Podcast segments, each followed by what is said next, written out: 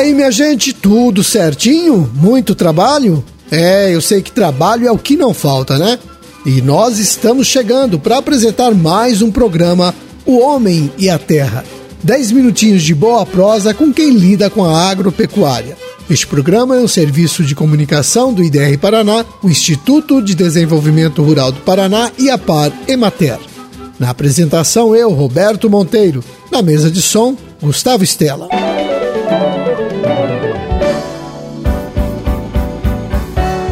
Sexta-feira, dia 20 de maio de 2022, lua cheia, dia de Santa Áurea e de São Bernardino de Sena, Dia Mundial das Abelhas. Essas personagens tão importantes para a natureza.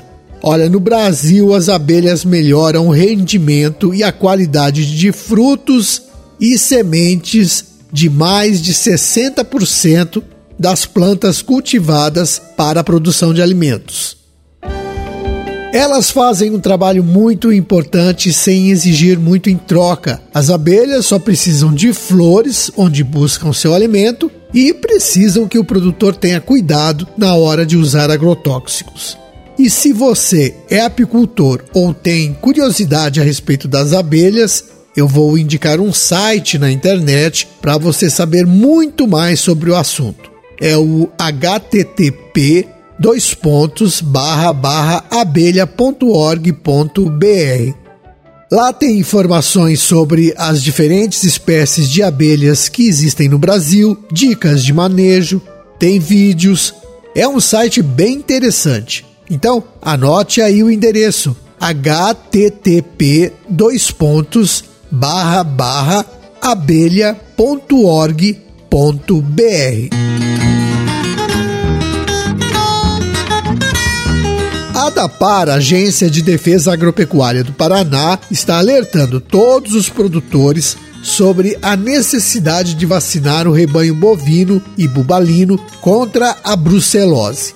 A brucelose causa prejuízos com a menor produção de leite, aumento no intervalo entre partos, morte de bezerros e perda de animais. E o pior, pode ser transmitida para as pessoas.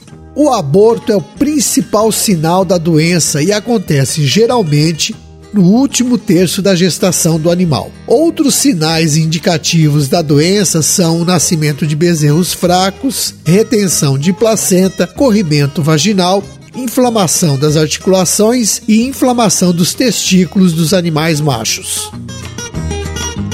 Nós estamos em plena campanha de atualização de rebanhos, época também para o produtor fazer a comprovação da vacinação contra a brucelose. Mas a vacinação contra a doença pode ser feita em qualquer período do ano.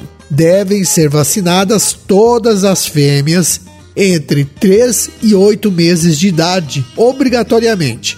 E a vacinação deve ser comprovada a cada seis meses. A vacinação deve ser realizada corretamente sob a responsabilidade de um médico veterinário cadastrado na ADAPAR para evitar acidentes. Segundo a ADAPAR, propriedades que não estão em dia com a vacinação contra a brucelose ficam impedidas de movimentar animais para qualquer finalidade. Então, vacine o gado o quanto antes.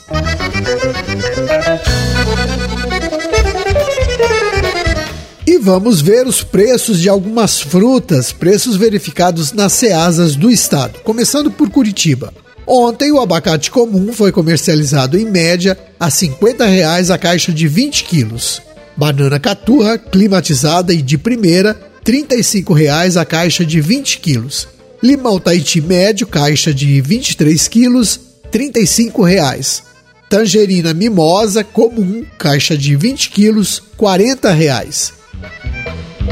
Em Londrina, preços de quinta-feira também. O caqui Fuyu grande foi comercializado a R$ 84,00 a caixa com 20 quilos. Laranja Bahia média, caixa de 22 quilos, R$ 35,00.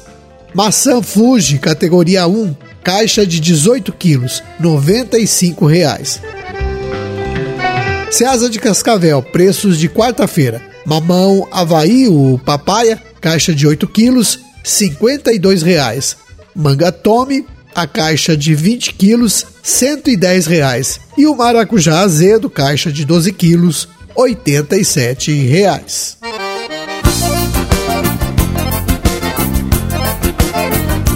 E aqui vai um recado para quem lida com gado de leite em São José dos Pinhais. No próximo dia 1 de junho, o IDR Paraná e a CLAC vão realizar um evento para comemorar o Dia Mundial do Leite.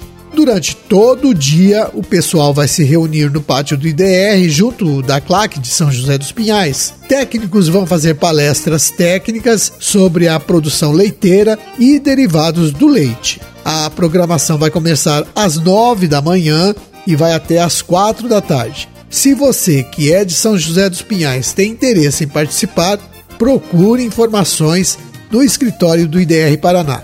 Tenho até o telefone aqui para você fazer o contato ou enviar uma mensagem pelo WhatsApp. É o 3381 4902. O DDD é o 41, né? Que é de São José dos Pinhais.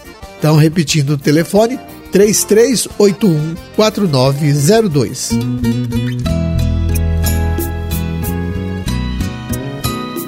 E será que esse frio continua? Bom, vamos ver então a previsão do nosso colega, o agrometeorologista Luiz Renato Lazinski. Olá, Roberto. Olá, amigos do programa Ó Minha Terra. Tivemos aí mais uma semana que passou aí, que está passando, não é? Muito fria devido aí à chegada dessa massa de ar extremamente forte, como a gente havia comentado, Roberto. As temperaturas ao longo dessa semana chegaram aí bem próximo a zero ali no sul do estado. Nós tivemos inclusive quedas de neve em alguns pontos isolados ali nos campos de Palmas nessa semana, não é? Então é, como nós falamos, muito, muito frio para a época do ano. Dificilmente você tem em maio um frio tão grande quanto quanto esse. O frio continua hoje, sexta-feira, mais um dia típico daqueles. Nós ainda estamos no outono, né? Mas parece um dia típico de inverno, Roberto, com céu claro, céu limpo, sol predomina, praticamente sem nuvens, não é? E temperaturas muito baixas aí. As mínimas hoje aqui também chegam aí bem próximas a zero ali no sul do estado, ali no oeste, no norte, mínimas aí na faixa entre 3 e 5 graus, com formação de geada em vários pontos aqui do estado, mas são geadas de fraca intensidade, mais geadas de baixada. Geadas mais fortes ocorrem ocorrem aqui nessa região dos Campos Gerais e também aqui do sul do estado. Ali no oeste e no norte, alguns pontos com geada, mas geadas de fraca intensidade. E segue assim ao longo do final de semana, sábado e domingo, segue com tempo bom, tempo firme, sol predominando. Ainda faz muito frio no sábado, vamos ter ainda geadas em vários pontos do estado, mas geadas de fraca intensidade no norte e no oeste e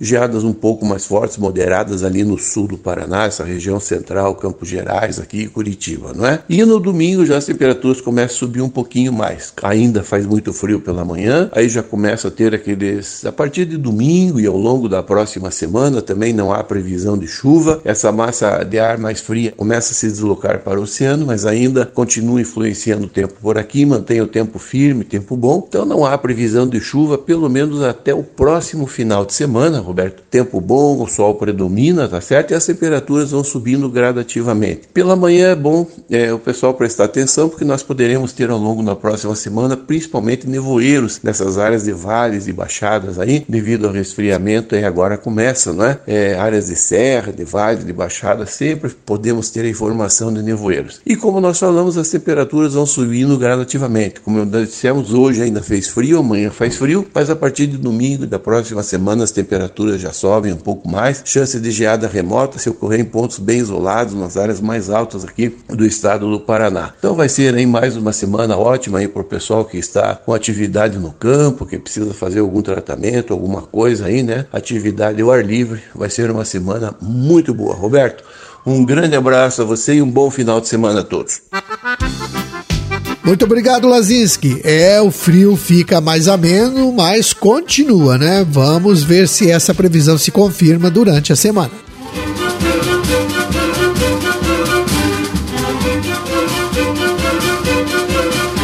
Minha gente, vamos deixando aqui o nosso abraço a todos vocês que nos acompanharam até agora. E na semana que vem o Amarildo está de volta apresentando o programa. Então, um abraço e até segunda, quando voltaremos com mais um programa O Homem e a Terra. Até lá, tchau!